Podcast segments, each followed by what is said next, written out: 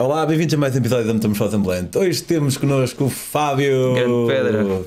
eh, Que já. Eu já lhe disse para ele vir cá há mais de um ano ou dois, se calhar logo no início. Se calhar logo no início. Mas fomos encontrando as agendas e fomos encontrando também um momento oportuno, wink wink, para ele vir aqui. O Fábio foi dos primeiros portugueses, que nós chamamos o segundo, a fazer o PCT. O PCT é o Pacific Crest Trail, que é um caminho que atravessa os Estados Unidos inteiro, correto?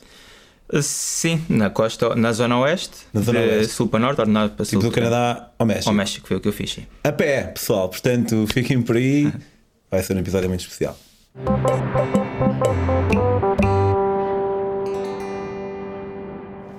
Olá, Fábio. Olá Pedro, obrigado pelo convite. Ah, fiz ter-te aqui. Muito bom.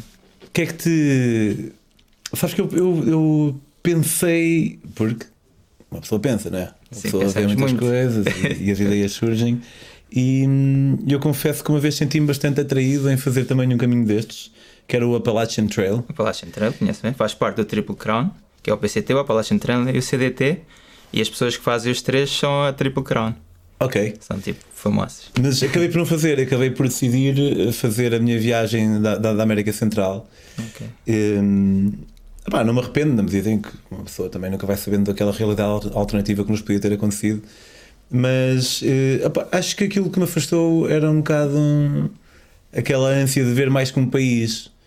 Hum, ao mesmo tempo, aquilo por que tu passaste, apesar de ter sido no mesmo país, também há, É muitas coisas. é muitas coisas Há e uma, uma experiência Sim. por si só vale, vale bem e tipo, e investe. O pessoal diz que tem sempre o cuidado de dizer ah, inveja boa, não sei o quê. Eu suponho que isto está Inveja é sempre, suponho que está sempre implícito. Um, ok, mas o que, é que, o que é que deu na cabeça para te iniciares nesta, neste périplo? É sim, isso por acaso já é uma história antiga. Eu, na altura nem viajava e um primo meu estávamos a jogar a bola lá no meu pátio e ele disse: Ainda aqui vê um artigo. Eu descobri um caminho, isto foi em 2000 e pouco. O pessoal atravessa, os- atravessa os Estados Unidos a, a pé, longe da civilização, mal às costas, chega a uma vila a cada 4, 5, 6 dias. Eu fui ver e fiquei fascinado. Eu Assim, pá, isto é gente doida. Ah, depois da minha vida, comecei a entrar nas viagens, comecei a viajar, fiz algumas viagens, comecei a trabalhar em viagens, até que pensei: quero fazer uma coisa diferente. E o PCT voltou assim do nada à minha cabeça. Mas entretanto já tinhas feito outras viagens Já grandes. tinha feito outras viagens, sim. A minha primeira viagem grande foi em 2014, 2015, tive 20 meses a viajar, em que fiz o meu primeiro livro e encontrei trabalho como líder de viagens. Fomos colegas da agência, Já, pois vamos, é né, verdade. da Wanderlust. E, hum, e depois pensei, não, agora quero fazer uma coisa diferente. Tentei em 2017, 2018, não consegui, tentei patrocínios, não consegui nada. Disse, vou desistir, em 2019 não vou tentar. O que é que aconteceu? Em 2019 fui. Ou seja, o empurrão, esse empurrãozinho que tiveste em 2019 que não tiveste no, noutros anos foi por causa dos patrocínios ou foi? Não, foi porque eu, felizmente, em 2018 correu muito bem em termos de trabalho, tive muito trabalho. Eh, Não precisei de patrocínios e olhei para o meu topo da lista. O que é que eu quero mais fazer na vida que dependa só de mim? Obviamente, nada depende só de nós, mas algumas coisas, a grande maioritariamente, depende de nós. E o PCT estava no topo, então fui, tinha o dinheiro e fui. Porque o PCT e não os outros dois, o Triple Crown. Ah, porque se calhar ah, para ti o AT e não os outros dois, porque foi o PCT que, que o meu primo mostrou por acaso e foi o PCT que às vezes ia-me aparecendo na cabeça, só por isso. Ok. Ou seja, não posso ser que é melhor do que os outros, porque não fiz os outros, nem, nem, nem que é mais mítico, ou isso, pelo que eu percebi, são os três mesmo muito míticos. Então tu, tu antes de ir, eh, eu lembro só, quando eu fui lá para a África, o meu pai chateava-me bué para eu eh, ir treinar para o parque da cidade de Valcâmara e eu pensei, não, mas eu posso treinar à medida que vou indo. Eh, tu quando começaste já tinhas alta forma, preparaste É, é, é uma boa pergunta. Há muitas pessoas, a forma ganha-se no caminho. É assim, o caminho são 4.269 km, 4 mil, 100 maratonas. Sim. E tu começas a andar e ao início há pessoas que andam 20 km. Eu conheci pessoas que eram praticamente obesas, não eram obesas, obesas, mas praticamente obesas e, e acabaram numa forma brutal. Ao início andavam 10 km, no fim andavam 40, 50 km. Eu, como faço desporto regularmente, eu gosto de correr, faço bodyboard desde os 14 anos, isso tudo. Sentia-me bem fisicamente. Os últimos dias fiz ali umas caminhadas maiores, 20 km na minha zona, que eu vivo ali ao pé da praia, monte, montes e isso, e eu ando muito por ali e fui, mas sem realmente saber a dureza daquilo.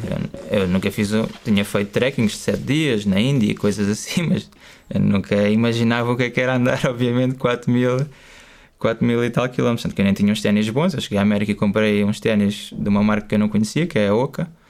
E foram muito bons. Usei 4 pares de ténis no caminho todo. Devia ter usado 15, 5.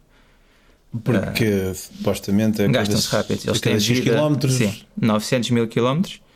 E o último par, os quartos, eu usei quase 2 mil quilómetros e foi a única vez que eu tive dores a sério. Porque o meu corpo, o caminho todo, eu raramente senti dor. Eu senti, e não quero com isto dizer que eu sou forte e sou o melhor do mundo, sou mais forte que qualquer pessoa, não, mas eu naquele momento senti que eu conseguia tudo. Ou seja, eu comecei a andar 30, 40 km, houve uma altura que fazia 50, 60 km, houve um dia que fiz 81 km e eu sentia cansaço a partir dos 55 km, por exemplo.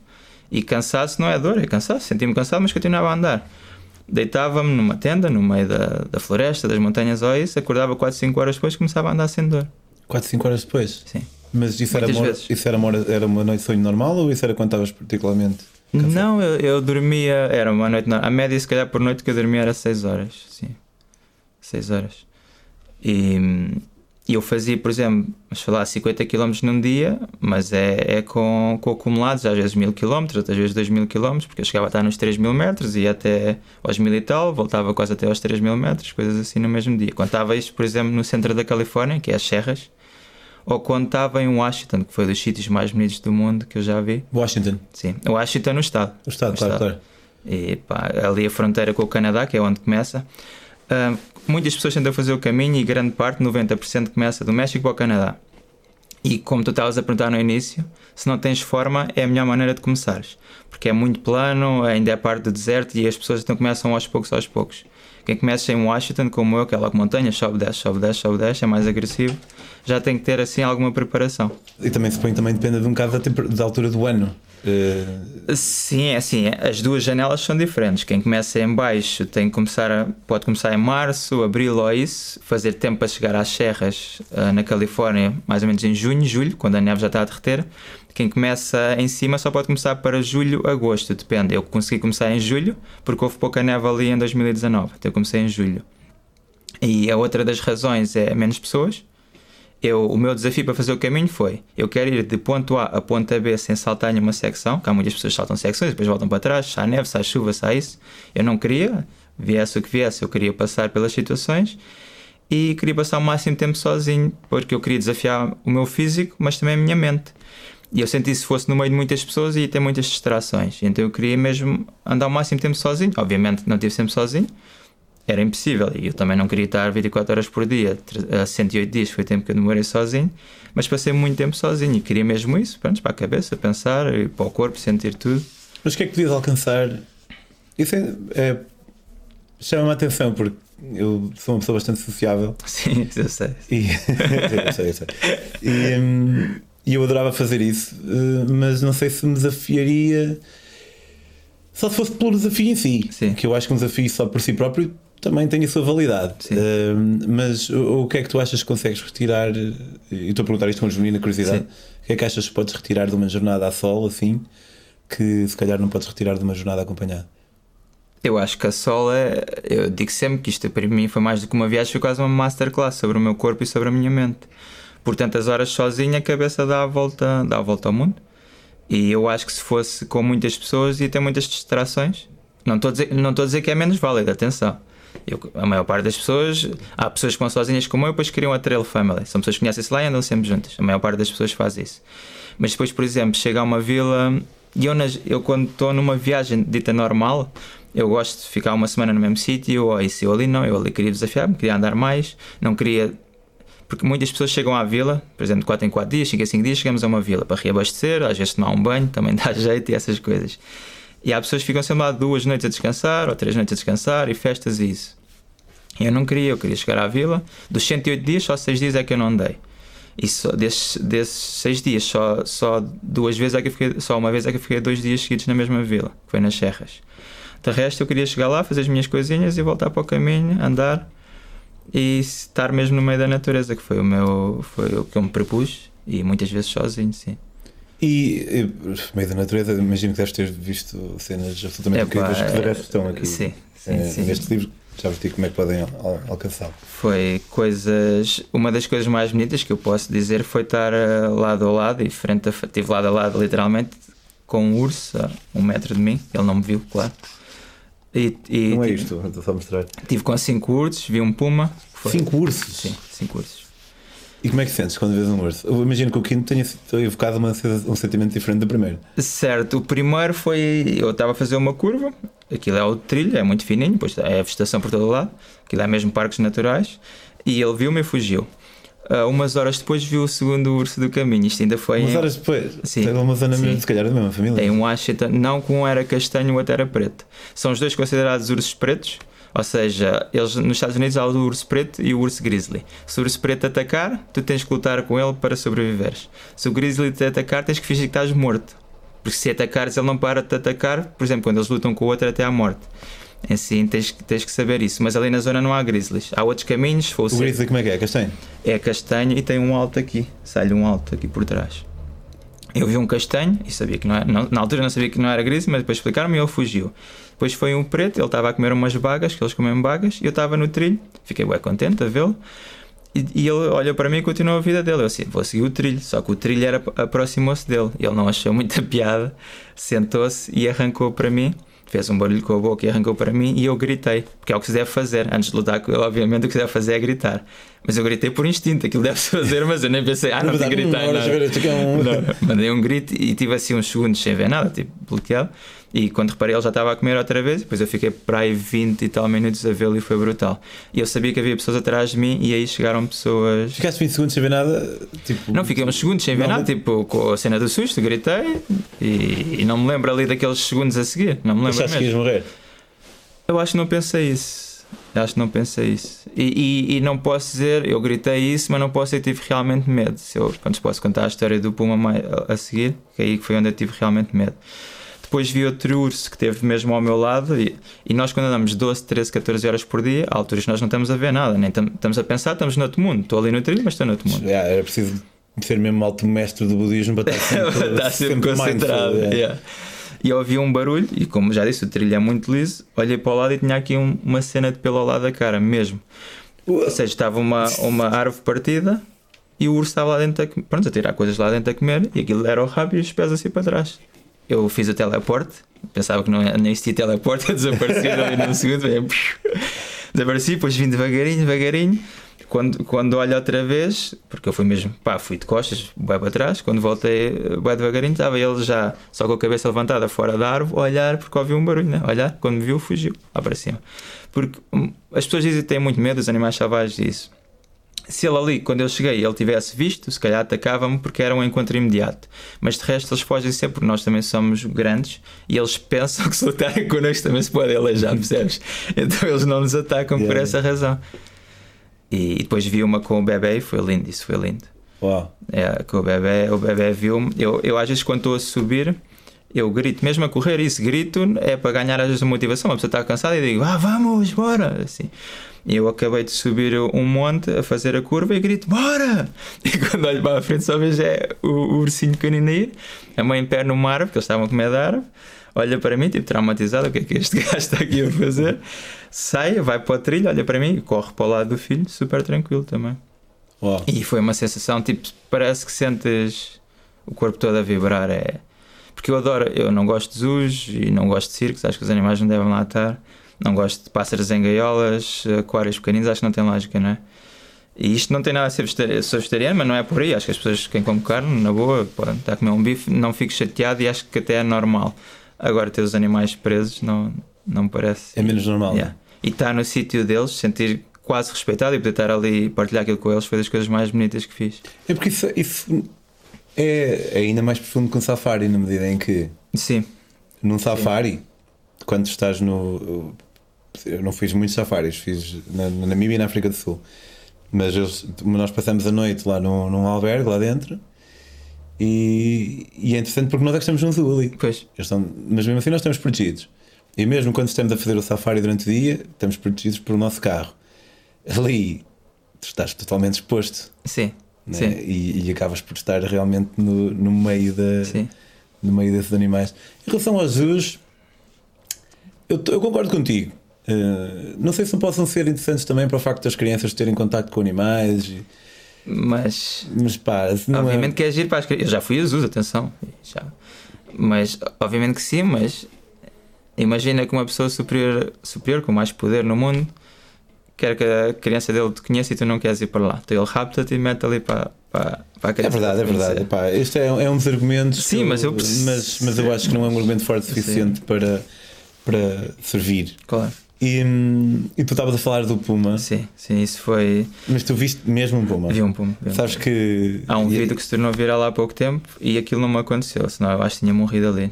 Foi um puma, foi atrás de uma pessoa durante 6 minutos. Eu vi, eu Viste? vi esse E- vídeo. E, eu vi aquilo, eu vi o puma de noite. Eu era- go away, go era- não era. yeah. E Yeah. tu- e eu percebi tudo o que se passou ali, depois vi a entrevista do gajo, porque o Puma, às vezes, nesse vídeo, o Puma às vezes mandava-se mesmo assim com as duas patas. Sim. Isso era quando o gajo se baixava para tentar apanhar uma pedra. Porque quando vês um Puma, o que é que deves fazer? Deves levantar os braços, falar alto, ah, mandar pedras e paus para ele fugir e nunca te baixares nem estás ao nível dele. E nunca correr. Nunca correr. Pois, essa, essa última, Sim, acho que era a única que eu correr, sabia. yeah. E se ele, se ele se mandar a ti, nunca virar as coisas, pronto, lutar com ele, é o que se deve fazer. Mais uma vez, obviamente que uma Boa pessoa é esquartejada no segundo. Mas pronto, é isso. Então sempre que o gajo baixava, ele mandava-se. E, e no fim o gajo foge porque ele consegue tirar uma pedra. Acho que está uma, uma, assim, um montinho ao lado, ele consegue aga- agarrar uma pedra, se se baixar, manda e, o e a puma desaparece. Mas isso tudo aconteceu porque estavam lá bebés e o gajo aproximou-se para tirar fotos aos bebés. Pronto. Do- ah, aos bebés Pumas. Sim. Ah, essa parte não sabia. Sim, essa parte foi. Eu no início também não vi os bebés, mas depois estive a ler e aí foi. Foi isso. Mas pronto, eu fui. É assim, o caminho, tu andas muitas horas no meio da floresta e tu no caminho podes acampar onde quiseres. A lei é não estragar nada. Ou seja, se aquilo tem uma vegetação grande, não vais estragar a vegetação, vai para lá a tua tenda. Sempre que encontrares um sítio onde não haja vegetação e seja plano, metes lá a tua tenda. E houve uma altura que eu estava a andar, o sol começou-se a pôr e eu não encontrava nada. E eu no meio da floresta, sem luz, eu já pensei, já as pernas a tremer, a andar bem rápido a tentar encontrar um sítio para acampar. Acampei lá em cima de uns paus, todo torto, e eu assim, epá, mas foi fixe andar à noite. Sentes bué e vês olhos, viados a passar, mochos e essas epá, é lindo, é lindo. Eu fiquei fascinado com aquilo, eu quero andar Eu mais Estou à fascinado noite. a ouvir. Diz? Estou fascinado a ouvir, me Epá, parece mesmo ser é, é mesmo muito bom. E depois houve uma altura que eu comecei a andar à noite. E era lindo. Ao início ia a cantar, porque quando andas sozinho, mesmo durante o dia, há pessoas que vão a cantar, a falar alto. Que é Porque devem? os ursos e os pumas, eles normalmente afastam-se do barulho. Eles afastam-se. E então as pessoas vão assim. E eu, ao início, à noite, já ia confiando, mas ainda tinha algum medo. Então ia a cantar. Até que houve um dia, 10 e meia da noite, houve uma altura que eu deixei de montar a tenda à noite, dormia no chão, punha o colchãozinho no chão, uh, saco de cama e ficava na rua. Houve uma vez tive coiotes, não foi en- encostado a mim, obviamente, mas sim dos dois lados, ouvia eles, a- eles a uivar, pá, uma sensação linda. E, e a andar, subo, já na parte do deserto, no sul da Califórnia, já quase no fim, faltava para aí 500 km a isso. Uh, faço uma curva mais uma vez e estava uns olhos a brilhar mesmo no meio do caminho, sentado. Estava um animal sentado e eu levava só a lanterna na cabeça e pensei, pá, aquilo é um puma. Um Puma Mountain Lion. É também. um mountain lion, sim. É. Tirei, parece quase uma leoa. Yeah, é Pá, isso, aquilo é da grande. É da grande. Tirei o telemóvel do bolso, apontei a lanterna e era um puma. Fiquei. Quantos metros mais ou menos? Diz? Quantos metros mais ou menos? 10, 15, porque aquilo era, aquilo era um monte e eu estava a andar assim à volta. E então eu fiz a curva, aquilo era uma reta pequenina e curva outra vez. 10, 15, ali sentado. E o meu coração disparou, fiquei com medo, acho eu. Mas pronto, ali consegui manter a calma e falei para ele: Puma, deixa-me passar. assim mesmo, tranquilo. É 14 Puma, blá, blá. E pá, aquilo foi segundos. Levantou-se e, e desapareceu. E desapareceu no meio da vegetação e nem ouvi a vegetação. Para já o puma caça à noite, normalmente caça pelas costas. O puma é um gato. Pronto. E quando ele desapareceu, fiquei aterrorizado. Foi se calhar as vezes que eu tive mais medo na vida. Eu tinha pensado andar se calhar até à meia-noite, encontrei um sítio para acampar, tive entre 30 a 40 minutos em pé, com mal às costas, a olhar para todo lado, olhar para todo lado, olhar para todo lado. Parecia que estava a ver barulhos em todo lado à minha volta. Montei a tenda em meio segundo. Aquilo que eu tirei a mala, tirei a mala, já estava a tenda montada. Os, felinos não. é- Eu vi alguns, não sei se é verdade, que se nós estivermos dentro de uma tenda, os felinos já não investem, não é? É o que dizem, sim, não há, não há coisas de ataques a tendas. Não sei, pá, ele ia lá com uma unhinha e rasgava aquilo, obviamente. Mas normalmente não acontece nada, não. E, e pronto, fui para dentro da tenda e o giro era que as últimas noites eu andava a dormir na rua, como eu disse. Ali montei a tenda e ainda montei a capa da chuva. E se eu tivesse mais coisas, punha por cima e, e coisa. Ah, como eu disse, ando muito à noite. Nesse dia acordei às 5 da manhã, era de noite, e eu pensei para mim: ah, hoje vou ficar e só sai quando for dia. O psicológico logo a pensar, né? Obviamente não consegui sair à noite. Acordei na boa, cheguei a uma vila nesse dia, estava lá num cafezinho e um senhor, estás a fazer o PCT? Eu estou. Cuidado que eu estava aí a correr e vi uma pegada de puma como eu nunca tinha visto tão grande. Eu assim, olha, eu vi um puma ontem e aquilo foi. E depois saí da vila, continuei a andar, o sol começa-se a pôr, eu sem pensar no puma, as minhas pernas começaram a tremer. Automático. Sério, tu tipo com stress pós-traumático? Yeah, automático. Durante uma semana não conseguia andar à noite, acordava de noite, não saía de andar até esse dia, o sol começava a pôr, começava a tremer, até que eu passei-me comigo, eu disse, Fábio, ele foi-se embora, ele foi fixe, deixa-te andar ali, tens que andar. E depois comecei a andar, mas ia aos gritos. Tipo, pá, pessoal, eu tenho a certeza que o pessoal a 500 km ouvia-me aos gritos a cantar. yeah. Até imaginei os pumas todos juntos a imaginar, pá, vamos despachar este gajo, que isto não dá, este barulho yeah. todo não, não Eu sei que é suposto afastar-nos os gritos, mas, mas isto está, é a ser demais. A sério, é mesmo obriguei-me a mim a andar, porque eu percebo a parte do medo, mas se eu queria andar à noite, isso ele, ele não me fez nada, nem ameaçou. Se fosse como esse vídeo que estás a falar, eu acho que tinha desmaiado ou tinha morrido ali, né? Porque era de noite, ainda era mais difícil. E ele não fez nada, eu falei, ele vazou, tranquilo, deixa-me, ah, passa. É Também estava muito magrinho já. É engraçado porque tipo, uma das minhas histórias mais engraçadas que o pessoal gosta de ouvir é sobre uma vez em que eu achava que tinha a visto pantera, uma, pantera, mas vai ver não era nada uma pantera. Sim. Mas para ti foi mesmo. Eu vi, sim, sim. Para ti eu foi vi, mesmo. Eu, Epá, é, eu, eu curto, só me aconteceu duas vezes. Uh, o sentimento de um gajo achar que vai morrer. Sim. Eu acho que nós não devemos fazer de propósito para nos metermos nessa situação porque podemos pois, mesmo morrer. Pode é? acontecer. Mas uh, quando acontece e depois um gajo sobrevive, é tipo, no teu caso, se calhar não foi tão fixe porque tiveste uma espécie de stress pós-traumático. Como... Mas eu aí. Não acho... houve nenhum momento em que tu sentiste tipo. Ah, né? Yeah, se não. calhar mesmo quando estavas na tenda estavas tipo, e caralho. Mas as duas vezes na vida que eu se calhar pensei que. Eu, eu, tive, eu fiquei aterrorizado, mas não pensei na morte aí. E houve uma vez que eu pensei na morte e também fiquei com o stress pós-traumático durante várias, várias, vários meses. Algo Foi uma viagem de avião. Turbulência. Sim, mas aquilo parecia um motor mecânico e era pessoas a chorar, pessoas aos gritos e isso tudo. Tanto que eu estava a viajar, fiz uma viagem longa e eu estava, eu, estava, cheguei à Índia pela segunda vez nessa viagem e imaginei voltar para Portugal por terra. A sério? Sério. Ok, ok. No, no PCT, uma cena mais, mais pragmática, mas numa viagem nos Estados Unidos acho que é imperativo uma pessoa pensar nisso. Acabaste por gastar muito dinheiro, em que é que gastavas mais? Sim. Dá para fazer com menos? Geralmente faz com mais? É assim, isso é como em tudo na vida, né? Tu podes fazer uma viagem à volta do mundo e gastar pouco, podes fazer uma viagem a gastar rios de dinheiro. Cada um faz o que quer, dá para tudo. Mas nos Estados Unidos, sendo um bocadinho mais caro, gastas mais. Eu posso dizer que por mês gastei à volta de 800, 900 euros. 90% deste dinheiro era comer. Porque eu, eu tornei-me um animal a comer e grande parte das pessoas tornaram-se animais a comer. Eu lembro-me de ir a, a, um buffet quando cheguei à vila e estar 3 horas a comer e só parei de comer porque eles fecharam o buffet, que era só 3 horas e comecei a andar a meia hora depois de ter comido durante 3 horas, como se não tivesse comido. Ou seja, não estava cheio de fome, mas não me senti. Em casa nós comemos uma hora, não conseguimos mexer, né? Eu comecei yeah. a andar, super tranquilo da vida. Eu comecei o caminho com 74 kg, cheguei a ter 61. 61? Sim. E tu tens para 1,85m, não é? Yeah, tenho 1,85m.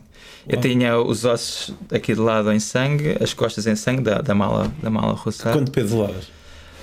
As pessoas perguntam-me isso, eu nunca quis saber bem porque achei aquilo um exagero. Eu conheci pessoas que cortavam a escova de dentes para pesar menos meia grama. Já vi falar disso. Uma vez no mercado eu estava a comprar para voltar mais 4 ou 5 dias para o caminho e comprei uma lata de, de porque eu sou viciado em fruta. O meu nome no caminho era Juicy Fruit porque eu tinha uma camisa com ananás e melancias e um chapéu com ananás e cada um dá nomes aos outros, também chamaram-me Juicy Fruit. E houve pessoal que estava a fazer também o caminho e começou a mandar: Tu vais levar isto, tu és doido. Eu disse: Vou, então, quero comer. Ah, então, mas isso é muito pesado, a menos tirar água. Eu disse: Não, para já a água tem calorias, aquele líquido lá, e eu, eu quero comer. E o pessoal corta as fitas da mala, isso para ser. Ou seja, eu nunca pensei. Obviamente, tinha, a minha tenda era leve, o meu saco de cama aí também se pode gastar algum dinheiro. A tenda já tinha há muito tempo, mas foi quase 300 euros, posso dizer. O saco a tenda? Cama, sim. Sim, Porque assim, bom. eu estive em tempestades, estive no meio de duas tempestades fortes, ventania gigante, trovoada, camarinha, isso Chuva. Tudo. Sim, sim. As primeiras duas semanas eu senti-me miserável por ter quase todos os dias a chover. E mais uma vez eu digo que se eu tivesse com pessoas que tinha sido mais fácil, eu conheci pessoas que saíram do caminho até parar de chover e depois voltaram ao caminho. E a minha coisa era ir de ponto A a ponto B e, e não, não de nada disto, está lá no meio. Mas houve dias que eu cheguei à tenda, a tenda eu montar a tenda à chuva, todo molhado, eu lá dentro a pensar. Os meus amigos pensam que eu estou aqui a divertir-me, estou aqui traumatizado. Acordava de manhã, calçava os ténis molhados, desmontava a tenda à chuva e não parava. Houve se calhar 3, 4 dias na viagem toda que eu não, não comi nada durante o dia todo, porque as minhas mãos estavam brancas e houve um dia que tive, durante 3 dias, tive o dedo mindinho do pé esquerdo congelado. Congelado como? Estava roxo, de sem, sem coisa, sem, Sem sangue. sem, sim, sem sensibilidade, sem nada. E porque tive dois dias na camarinha e houve muitos dias que eu calçava de manhã os ténis assim e depois durante o dia não conseguia parar para comer porque não parava de chover e isso e eu não tinha sensibilidade nas mãos para abrir a mala e tinha medo de hipotermia ou uma coisa assim, então andava, andava, andava. Houve algum momento em que tenhas equacionado de interromper, voltar para casa? Não, não, Parar? não, não. Houve um momento quase no fim em que eu pensei assim, nunca mais vou fazer uma caminhada desta. Ou seja, não, não, não pensei mesmo em desistir, pensei senti-me miserável, chorei, essas coisas todas, mas a maior parte do tempo, sinceramente, estava feliz. Houve três ou quatro dias em que andei mais em baixo e chorei e tudo. Eh, mas no fim houve uma altura, faltava poucos, poucos dias, que eu pensei, pá, nunca mais vou fazer uma coisa destas. Estava na altura do deserto, muito seco, estive desidratado, houve um dia que urinei 11 vezes sangue. Sangue. Uau.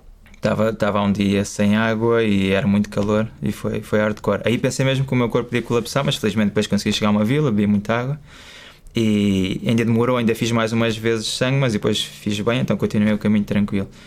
Mas pensei, pá, nunca mais vou fazer um caminho destes. Quando acabei, um dos primeiros pensamentos foi qual é que será o próximo caminho. Yeah, opá, eu. Porque é quase. Tu se... Uma das coisas brutais que eu senti foi uma conexão brutal entre a cabeça e o corpo e sentir que nós somos muito fortes. Há muitas pessoas. Normalmente, é o que diz, a média é que 10% das pessoas é que acabam realmente do caminho. E dessas 10% nem todas acabam, porque há muitas pessoas que saltam secções e depois dizem que acabam. Mas pronto, cada um faz o que quer, não é? Mas eu senti, como já disse, uma força bruta mesmo no corpo e, e, e senti-me bem. E apesar de. Há um bocado estava a dizer que era uma sociável e. E. Estava implícito, talvez, que eu preferisse fazer. Que eu provavelmente me juntaria a uma dessas. eh, Famílias. Hike families. É. Mas ao mesmo tempo eu percebo isso. Eh, e, e lá está, também falei do desafio pelo desafio, e hum, eu acho, parece-me que como tu fizeste é mais difícil. E eh, o gosto, uma, uma das cenas do desafio pelo desafio, ou do difícil pelo difícil, é que o prazer que vem quando nós completamos determinada tarefa acaba por ser um bocado maior, tipo, vou consegui. E, e por ser uma mais diferente do que do que tudo o resto, tudo o resto que uma pessoa conhece, tipo, não sei como é que é andar 100 dias praticamente sozinho. Sim. É assim, eu não andei sempre sozinho, atenção. Eu, ou só um Sim, dia é que eu não vi pessoas. Mas dos outros dias que eu via pessoas a andar, se eu andava 13, 14 horas, eu no máximo estava uma hora com pessoas nessas 13 ou 14 horas. Apesar porque eu tinha um passo diferente deles. E depois eu acampei 96 noites, acho eu, se não estou em erro, 50 e tal acampei com pessoas e 40 e tal sozinho. Das 50 e tal que acampei com pessoas, se calhar metade delas falei com as pessoas que realmente lá estavam e a outra metade não falei. Às vezes eu já estava acampado e alguém me montava ali a tenda e só dizia: Olha, vou acampar aqui. Outras vezes eu chegava depois e só dizia: Vou acampar aqui. Outras vezes era pessoas, houve um rapaz que até meio caminho nós cruzávamos tipo em 13, 13 dias, 4 em 4 dias nós cruzávamos. Ele era o Behemoth, que é, é um gajo gigante. O nome dele era o Behemoth, um americano. E nós cruzamos durante algumas vezes, tínhamos um passo mais ou menos parecido. Ele dizia que eu andava um bocado mais rápido, mas como eu nadava nos lagos todos e tirava muitas fotografias, ele apanhava. Era fixe. E, ou seja, via pessoas, não é tão isolado como as pessoas pensam, estás no meio do nada durante 4, 5 dias sem ver ninguém, não. É, Ah, mas uma noite que seja Mas sim, acampado sim. sozinho no Sim. meio da, da floresta. Quando foi o Puma, porque quando foi a parte do deserto foi onde eu vi menos pessoas, foi onde acampei mais vezes sozinhas. Eu sabia que se me acontecesse alguma coisa ali, ia demorar se calhar um ou dois dias ou isso até alguém chegar ao pé de mim. É uma, é uma... Mas já só um bocadinho a parte do dinheiro, para, para as pessoas saberem tudo, é quase sempre em comer e depois gastava 120 dólares por mês a comprar uns ténis novos, que foi o preço dos meus ténis. Aí, é assim, o equipamento, tu podes escolher uma coisa melhor ou pior, mas eu para as pernas quis mesmo uma coisa a sério, porque é o que eu digo, o meu corpo tornou-se forte e acho que os ténis de serem bons, não sou patrocinado pela marca, atenção, mas acho que os ténis serem bons é muito importante para não teres dores nos pés nem nas pernas. Eu tive duas vezes dores. A primeira vez foi porque eu não comprei ténis na vila onde eu parei, depois demorou vários dias para chegar ao preço para comprar e sofri. E depois foi a parte do deserto, já não queria gastar mais dinheiro e fiz o deserto quase tudo com os mesmos ténis e, e sofri-me, porque foi parvo. Fui mesmo parvo, yeah. Incrível, mano. Pá, olha, obrigado. Pá, eu é que agradeço muito. Tenho mesmo- Sabe bem falar e sabe. Foi. Tenho mesmo muita vontade de fazer uma cena assim. Mas entretanto, vou ler este livro. Este livro Estou à chama-se espera do feedback. Walking Around Sul. É, o, prim- o, o primeiro é Walking Around. É. Isto é um livro em condições. Este aqui pesa para aí 3 kg e eh, podem comprá-lo em Walkingaround.pt walkingaround.pt. Também há desconto para quem comprar este livro e o livro anterior. Sim. O livro anterior é sobre uma viagem com o Fábio, é sobre a tua viagem de 20 meses. de 20 meses. O Fábio voltará para falar dessa viagem. Eh, podem seguir o Fábio nas redes sociais em Walkingaround.pt Facebook, Instagram é sempre walkingaround.pt walkingaround.pt. Não há que enganar. É um gajo que tem tatuado na, na, na barriga dos pés Walking, Walking around. around. Que eu até ia pedir para mostrar, mas se tivesse chinelos era mais fácil. Eu costumo, por acaso, costumo estar. Quanto a nós, eh, as minhas próprias aventuras podem segui-las em Pedro on the Road. Se curtiram este episódio e querem ver mais, podem apoiar a Metamorfose em patreon.com barra Metamorfose Ambulante e não se esqueçam de dar uma checada no livro do Fábio. Fábio, obrigado. Eu que agradeço muito. Até Abração. Obrigado.